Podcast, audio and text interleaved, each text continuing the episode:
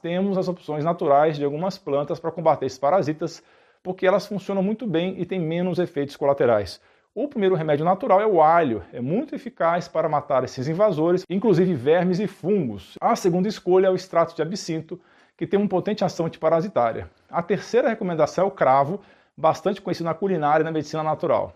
A outra escolha é o extrato de noz preta ou nogueira negra, muito potente para matar esses germes. A tintura de artemisa de orégano também são opções ótimas contra parasitas, especialmente fungos.